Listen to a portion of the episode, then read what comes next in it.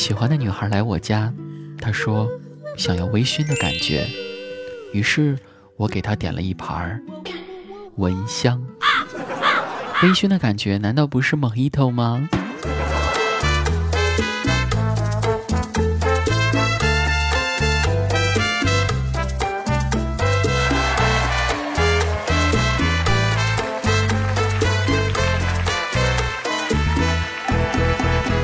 ？Hello，听众朋友们，大家好，欢迎您收听和周杰伦新歌《Mojito》同样好听的《去你的段子》，我是刚回来吃完烧烤的主播子木。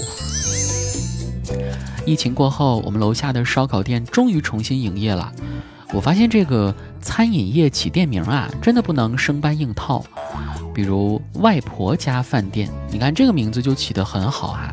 今天我去外婆家吃饭，这一听就是亲切温暖的味道。但如果拿这个去套别的名字，比如妈妈家饭店，就感觉有一种父母离异，妈妈没有经济能力抚养，自己被判给了爸爸。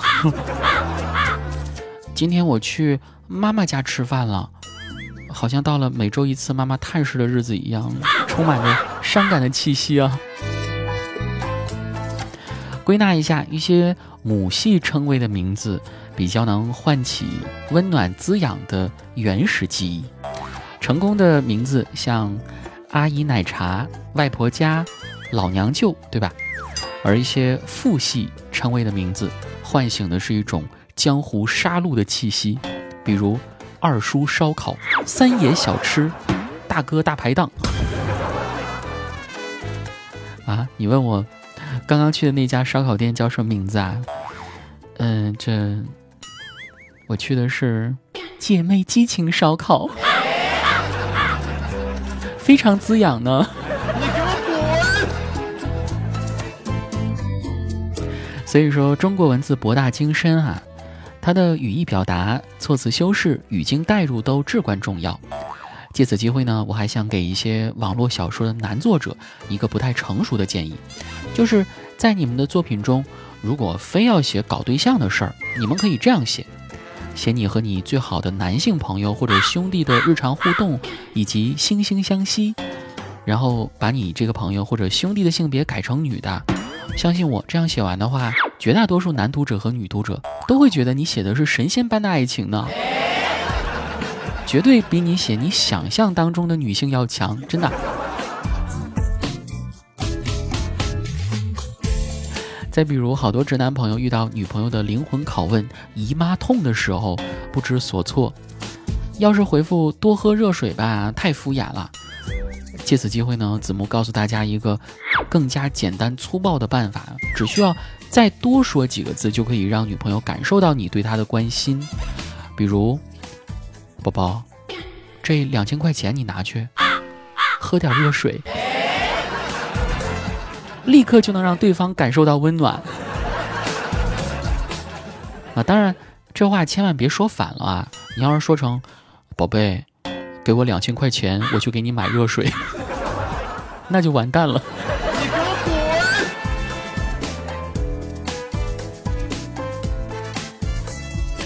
女生们也要多多来理解一下我们男生嘛，毕竟男女有别啊。而且从小开始，无论是生理还是心理，我们男生都会比女生成长成熟的稍微晚一些。甚至我那天看到一个说法，不知对不对啊？说男人永远不会真正变成熟的。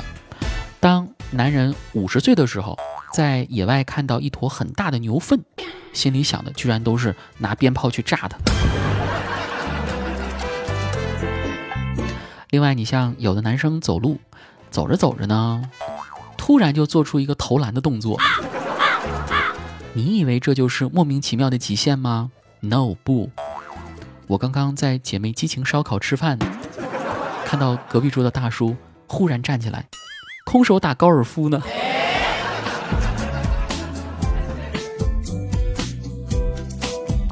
其实反观我本人，我平时也有一些不成熟的地方啊。也不是你想象当中那个地方，不知大家有没有整数拖延症呢？就是，比如我现在录制节目的时间，二零二零年六月十四号二十三点四十一分，我决定凑个整，想要玩游戏，玩到零点再睡觉。可是等下，可能一不小心就玩到了零点零三分。于是我就决定再凑个整，玩到一点再睡。终于给自己的拖延症找到了合理的借口啊！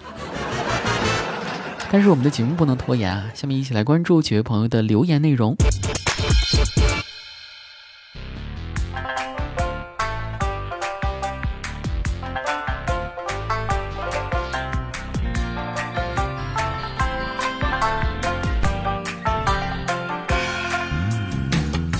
雷大妞她说：“子木突然发现有个字很神奇，就是‘豆’，上面血字头，下面买卖的卖那个豆。”他说：“自从我知道了‘豆’是洞穴的意思，我就再也不能只是情窦初开这个词了。”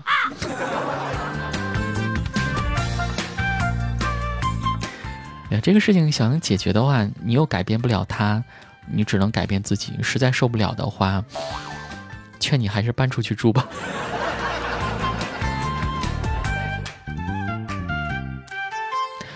最后一位啊是 B Y 五八九幺，他说：“男生喜欢翘臀的女生，女生是否也喜欢翘臀的男生呢？”嗯，这我这么说吧，不管男生女生，不管男女啊，其实大家都喜欢翘的，只是翘的部位前后有点区别。节目最后还要给各位男同胞们再提个醒啊！你看夏天又到了健身热的时候了啊，嗯，适度健身吸引异性，过度健身吸引同性。点到为止，就说到此吧。送上一首歌曲《分分钟需要你》，来自林忆莲。祝大家晚安喽，拜拜。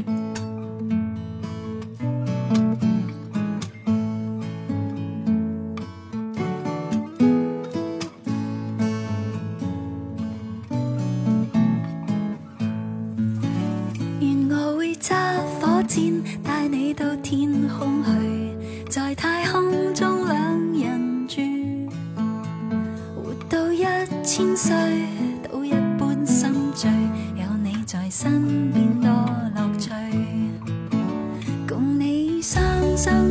好得戚好得意，地冧天崩当闲事。就算翻风雨，